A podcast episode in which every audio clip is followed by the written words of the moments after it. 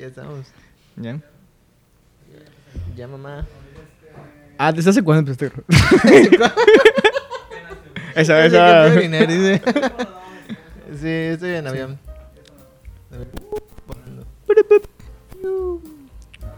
Ya estamos. Ya estamos. Ya estamos. Ok. estamos de vuelta. Otro capítulo de Chismearte. Y hoy en su querida sección, sacando gente de la basura, tenemos a mi querido amigo Gerardo Canto. ¿Cómo estás, Gerardo? Hola. A ver, Andy. queremos aclarar que ya habías venido, pero así como que te tocó la versión pobre de nosotros. Entonces, ahora te toca estar pro- bajo producción chida, ¿no? Con cámaras que te pueden ver, que pueden apreciar tu cara, con tu pelo facial ahorita ya, que te estabas lampiño. A ver, pero a ver, Gerardo, cuéntanos cómo estás. Bien, bien, veo que ya, ahora sí con cámaras, presupuesto, un equipo variado. Sí. Se pusieron, se pusieron guapos. Esa fotógrafa, ¿viste? Fotógrafa, fotógrafa, ¿viste? Este, oye, pues cuéntanos qué, quién eres. Recuérdale a la gente que vio, a las dos personas que vieron tu, tu programa, quién eres, cómo estás, qué haces. Desde ahora ya somos cuatro. O sea, ya. Ya creció el número. Podría ser cuatro, pero ya son el. Creció el 100% de la audiencia de los fan. Ah, pues, como dijiste, mi nombre es Gerardo, eh, pero artísticamente yo me autonombro canto. Y pues soy un artista emergente. Ahorita estoy a punto de titularme eh, con un proyecto. Y pues de hace un año que estuve aquí ahorita, pues no ha cambiado casi nada. Va- ¿En tu producción? se sigue, Sí. sigo en- metido como en la onda abstracta, ahí sigo, pero pues ya experimentando con muchísimos más, más materiales Ah. y ya, pues ahí va. Cuéntame un poquito nada más para iniciar, porque la verdad venimos con el tema de tu exposición individual, tu primera exposición individual. que- Uy, qué nervios. que, na- que andamos ansiosos por eso, pero cuéntanos un poquito, recuerda a la gente cómo empezaste tu mundo en el arte, así, tu- tus primeros pasos, y cómo llegaste a decir, no mames, voy a hacer mi primera exposición individual. Pues la verdad no es una historia tan interesante. Yo soy el interesante.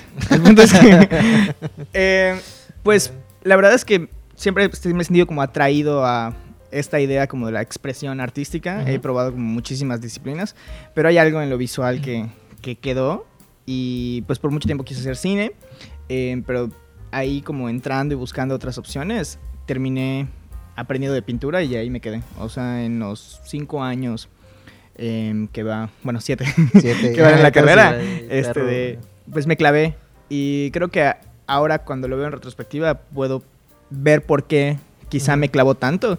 Y es que por ejemplo a diferencia de una película un cortometraje donde tienes 30 40 minutos para contar una historia a veces con la pintura tienes un, un frame ya sabes. Tienes como como que sintetizar todo de una manera tan tan densa que puedes contar todo en un cuadro. Y creo que eso me parece un poco más a veces desafiante que, que otras que otras artes ¿Qué otras disciplinas? que otras disciplinas. Y pues por eso ahí me clavé. Eh, pero pues igual creo que de todo se aburre a veces uno. Entonces pues estuve metiéndole como experimentación, en- tanto como en mapping, en instalación, etcétera de cosas. Y ahora estoy como muy metido en la onda sensorial. Chinga, o sea que ya te metes LCD, ácidos, estás pintando. A veces. Sí. No lo voy a negar. Oye, pero bueno, ¿de qué va a tratar tu, tu exposición? A ver, cuéntame, platícame. Bueno, pues ¿Va a seguir siendo abstracción o ya vas a drogar a todos ahí? Pues esa es la idea un poco. Lo que pasa es que este proyecto o esta como instalación que voy a hacer es parte, como ya lo mencionaste, de mi tesis.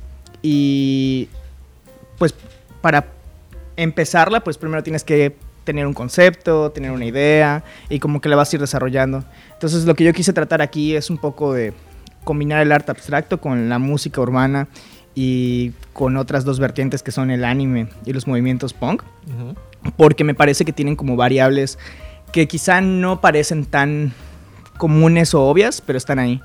Y me parece como sumamente inter- interesante cómo hay gente que está haciendo arte sin necesidad de, de ponerse a pensar de que está haciendo arte. O sea, nosotros que estamos como en un contexto o en una, de alguna manera, una burbuja en la que estamos pensando qué pintar y constantemente estamos buscando referentes, inspiración, hay gente que solo está viviendo y que solo está produciendo arte sin ponerse a pensar quizá en la parte académica. Entonces, desde una visión de alguien que ha, por ejemplo, estudiado arte o observado estos fenómenos, me parece increíble cómo se pueden analizar que se hicieron cosas que académicamente hay justificación, pero que quizá en ese momento el artista no estaba pensando en esa parte académica. O sea, por ejemplo, eh, mi proyecto habla mucho de el reggaetón y de cómo esa música ha sido como tildada desde vulgar, desde como de clase baja. El popular. Ajá, o sea, como algo que quizá desde la parte más de más estatus de la sociedad es algo que como no capitalizaba, como era algo de podría llamarse despectivamente el gueto o como de la gente de abajo. Ajá. Entonces no era como un arte de verdad, ¿no? O sea, son vulgares, son sucios, son etcétera de cosas. Pero cuando empiezan, por ejemplo, artistas como a pegar y a, pon- a poner propuesta, ya sea como Bad Bunny, Fate, etcétera, ajá, y ya empieza a capitalizar como, eso, automáticamente ya es un arte que es aceptable y que a todos nos gusta y que pueden escucharlo desde antros hasta gente, y de repente empieza a ser premiado. Y eso es lo que a mí me, me llama mucho la atención porque muchos artistas pasan con, por esta idea de como el éxito instantáneo en el cual de repente, no sé, la historia de Bad Bunny, ¿no? Era una persona que estaba siendo un cajero con 19 años en una tienda y de repente era el top uno en el mundo, ¿no? Y como el hecho de que haya pasado en la, en la inmediatez provocó que hubiera como un cortocircuito en su cabeza de Sí. sigo siendo esta persona, pero ahora tengo todos los recursos del mundo y puedo hacer cualquier cosa. Entonces se pone a hacer como proyectos como el- el- uno que menciono mucho que se llama el de yo hago lo que me da la gana, de que empieza como a cumplir como estas fantasías de, de un niño de los 90 latinoamericano, ¿no? Que quiere, que de repente va disfrazado de Charizard a un concierto, Ajá. que después eh, tiene un capítulo con los Simpson en un video musical, que después va a la WWE y de Ah, repente Simón, te Simón, pones a pensar y dices, todas esas cosas en algún punto, quizá un niño de los 90 los o los 2000, 2000, es algo que soñó, ¿no? Entonces, cuando te preguntas, si yo ahorita tuviera como todo ese acceso, ¿qué es lo primero que haría? O sea, esa es como la esencia, Sí. ¿no? Y pues de ahí yo quise como tomar esas ideas y empezar como a hacer como un proyecto que señale que hay como cierta identidad Ujú. como colectiva en una generación en específica Ok.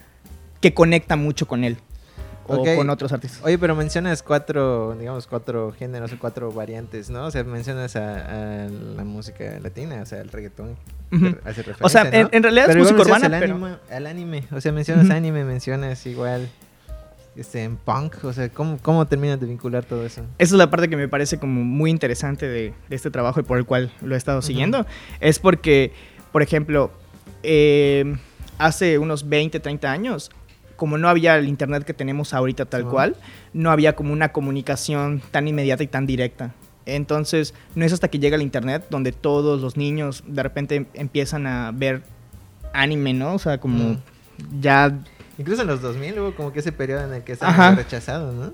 Pero, es, pero eso es lo cool, ¿no? Porque que una vez que se abre como ese, ese camino, de repente ya se vuelve parte de, de- del colectivo y se, pal- Ah, se vuelve parte de las personas. Entonces de repente, por ejemplo, tienes un Anuel que hace como, Ajá. que tendrá como 32 años, que es que fue como de repente un artista que pegó durísimo, poniéndole viniles de Goku a su Ferrari o a su Lamborghini, lo cual suena como súper, súper súper cagado, ¿no? O sea, Ajá. pero porque ya es algo con lo que ellos crecieron. Y uniendo, por ejemplo, estas dos, de, de cuando llega el anime como a la, la animación 2D y etcétera de cosas, a, a- los niños y a los artistas que ahora ya como que lideran ese top, también te das cuenta que el anime carga como una estética, un, un movimiento punk muy fuerte, que es el antisistema, ¿no? Por ejemplo, animes como Evangelion, como de repente Naruto, como de repente cualquier otro tipo One de... Piece. Ajá. O sea, hablan, hablan prácticamente. me mama One Piece. este de, hablan de, de esta idea, ¿no? Como de que hay vidas alternas, que hay un sistema que tal vez la felicidad no es como lo Ujú. capitalistamente aceptable. Ajá. O dictado. Ajá, dictado. ¿Y cómo se relaciona todavía esto? Que hace unos 30, 40 años, los rockstar eran los que hacían literalmente rock and roll, ¿no? O sea, Sí. como estos artistas que de repente eran muy andróginos, David Ujú. Bowie, este, Axl Rose, que se vestían con estas como tendencias que llamamos de mujer femeninas Ujú.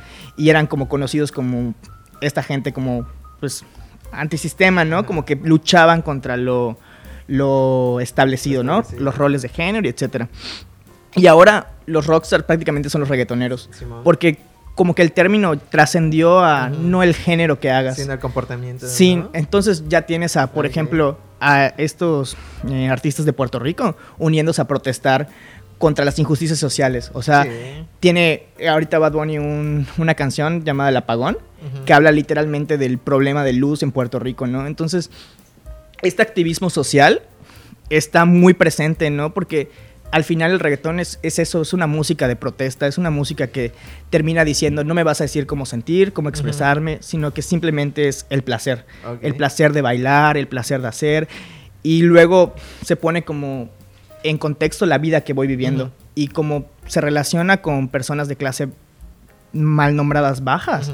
Entonces es lo que no queremos, ¿no? Sí, y luego ya ves, por ejemplo, en un, en un concierto eh, como en Nueva York, no me acuerdo cuál fue, si el de, el de Titi me preguntó o el del apagón, ves a Bad Bunny cantando en los Grammys, la canción del apagón, o sea, con, el top del mundo, con gente que no entiende de ese contexto, ¿no? O sea, eso me parece como sumamente surreal. Oye, pero bueno, ya, ya empiezo a, como a, a dimensionar en este pedo en el que es como paralelo el, el- el proceso como que de rechazo, pero al mismo tiempo de evolución, aceptación de tanto del anime como de- del, del reggaetón y que los mismos temas que van tocando van profundizando en, en, digamos, en la gente que lo va consumiendo, ¿no? Pero bueno, y en tu exposición, ¿cómo vas a representar todo este, este rollo?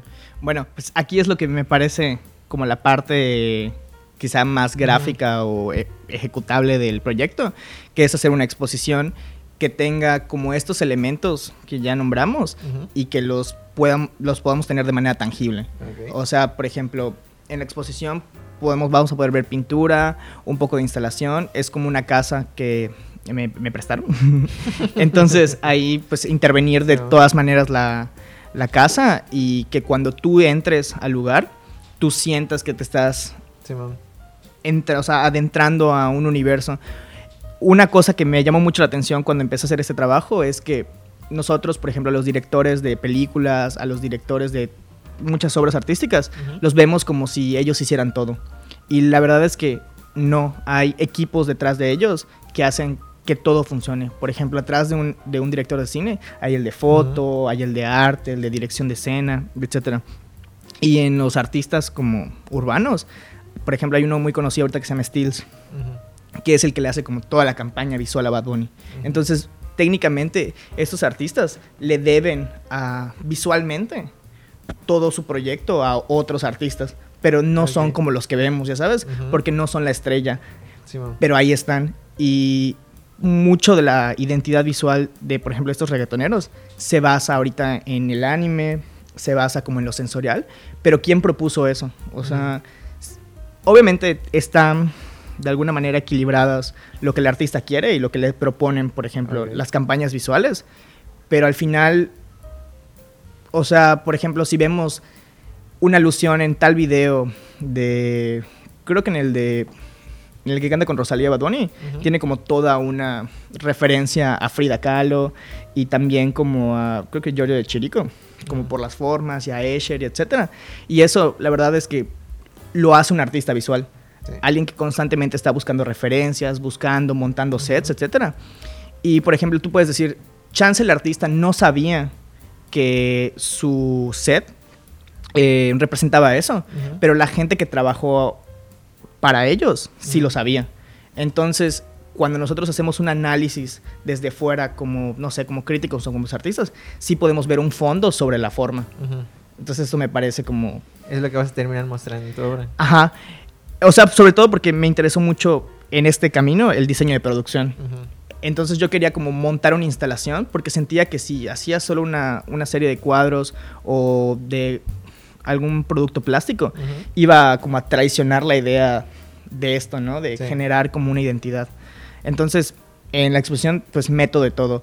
Meto desde foto, pintura, instalación. Igual estuve como intentando diseñar, que no es mucho mi, mi fuerte, pero como una identidad visual a través de prendas. O sea, porque la identidad se refleja mucho desde cómo vestimos, ¿no?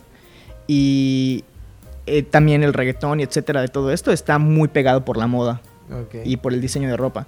Y también nos conecta a una mujer muy importante que se llama Vivian Westwood, Ujú. que es la que le dio la identidad visual a la- al movimiento punk en los 70. Ok. O sea, técnicamente sin esa, sin esa persona de la que casi nadie, se- nadie habla, no tendríamos la estética visual que teníamos específicamente de la gente punk. Porque ellos estaban Ah, haciendo música, ellos estaban haciendo como sus protestas, etcétera. Pero quien le dio como todo lo visual fue esta mujer, Vivian Westwood.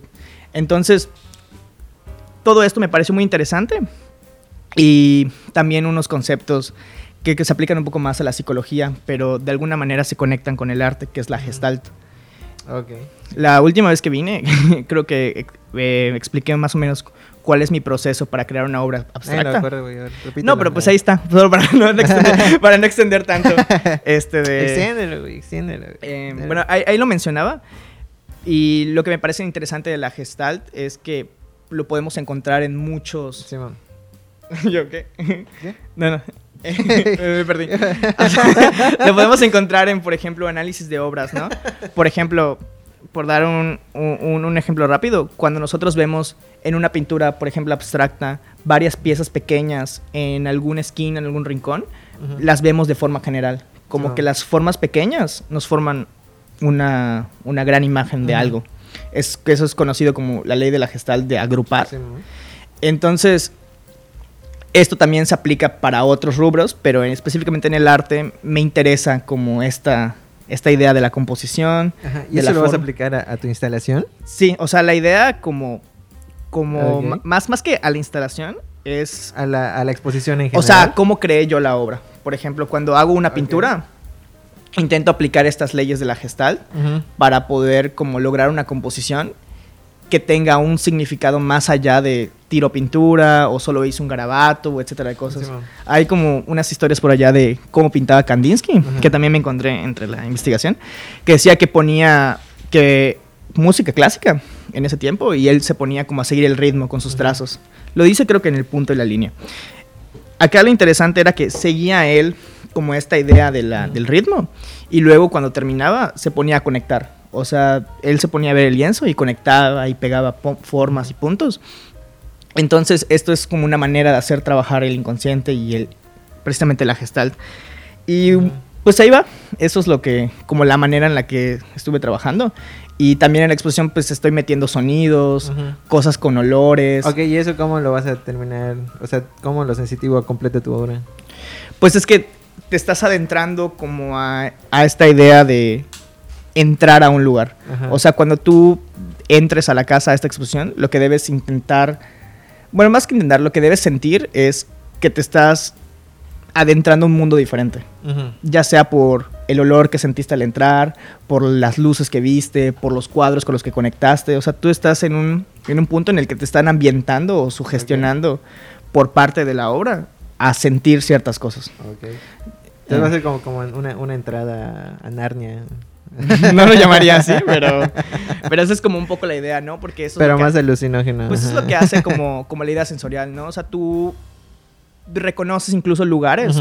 Por los sonidos a los que estás, ¿no? Sí. O sea, si tú vas a una iglesia, por ejemplo, la que está aquí al lado, la catedral, los, No, los sonidos que nunca has ido... La capillita, A mí me encanta ir porque es súper psicodélico. A veces voy allá y me siento y empiezo a cantar canciones que no van y las señoras se molestan. Pero porque hay una hora específica en la que tú te sientas en, en- en- esa iglesia y de repente la, empiezan a tocar el órgano. Ajá. Pero el órgano se escucha súper psicodélico. O sea, está. Entonces, como que, no sé, o sea, te pones a cantar y las señoras se molestan. Pero está, está cagado. O sea, el punto es que cuando tú entras a ese espacio, Sí. eh, no sé, como, como la iglesia, tu mente se sugestiona a una época, ya sea por muchas cosas. Por la arquitectura, por la música, La por la acústica, por la gente que está, por cómo huele, Ajá. por las bancas. Y entonces eso provoca en ti recuerdos, sensaciones, sentimientos. Eso es lo que está- estoy buscando en mi exposición. Porque al Oh, final, mi producto, porque teníamos que entregar un producto, Ajá. no solo es las obras que están adentro, la instalación que va a estar, eh, la gente que va a compartir, sino es la misma exposición, es el producto. Y por ahí. Oye, este. Ahí me golpeó el micrófono, perdón. Este. ¿Tú piensas que después de esto tu obra vas a tener como un punto de decir. Ya llegué a mi, a mi, a mi peak, ya llegué a, mi, a lo más que puedo dar? ¿O crees que eso puede alimentar a tu próxima obra que viene después? Pues yo con ser titulado. Estoy bien. No, la verdad es que sí le tengo mucha, mucha fe y muchas ganas a que salga bien. Ajá. Porque es un proyecto que totalmente intenté impulsar yo solo hasta Ajá. que se quebró y tuve que pedir ayuda. Pero sí es como ahorita como mi bebé. Ah, Entonces es como creo que demostrar todos los años que he podido aprender cosas. Porque en la carrera creo que nunca hubo como algo que te dijeras solo pintura, sino que era aprende todo lo que puedas en el menor tiempo posible. Entonces creo que esta desesperación mía de abarcar como todas las todas las vertientes de arte que domino o conozco me dan como esta sensación de un poco de adrenalina, ¿no? De, Oye, ¿cuántas piezas pi- piensas mostrarnos en esa, en esa muestra? eso es secreto, porque no las he terminado. Eh, ya ha hecho de seguro. Sí, o sea, sí, sí. Ahorita- hasta ahorita tengo... Esos cinco años. eh. Sí, sí, sí, pendejo. Tengo ahorita hasta listo para exponer que todavía falta un mes para, para, para montar en 10 obras de formato medio, que son como una especie de rompecabezas.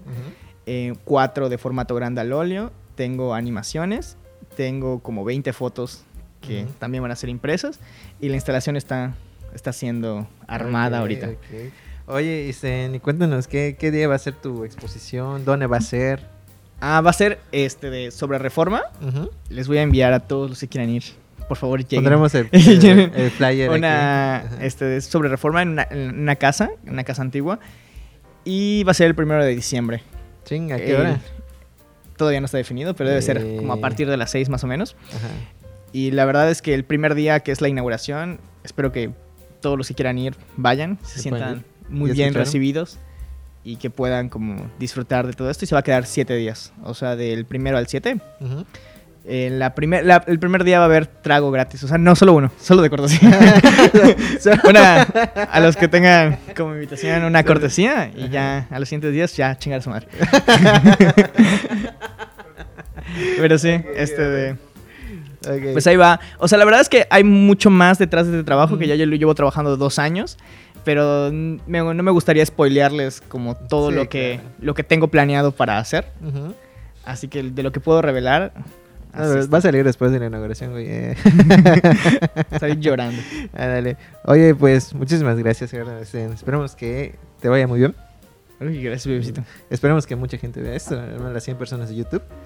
Este, no, vamos a romperla, vamos a romperla. Está bien. Eh, muchísimas gracias por estar acá, por dar tu tiempo y sobre todo por presumir tu, tu nueva producción o tu nueva, tu nueva serie de trabajos, güey. Espero que te vaya muy bien. Ay, y gracias. Yo creo que sería todo por el capítulo de hoy. Muchísimas gracias a la gente por estarnos viendo y nos vemos en el siguiente capítulo de Chismearte. Adiós. Adiós. Eso, gracias. ¿Viste? Salió rápido, ¿no? Pues sí, 20 minutos. Ujú. Por eso los vamos a subir tres.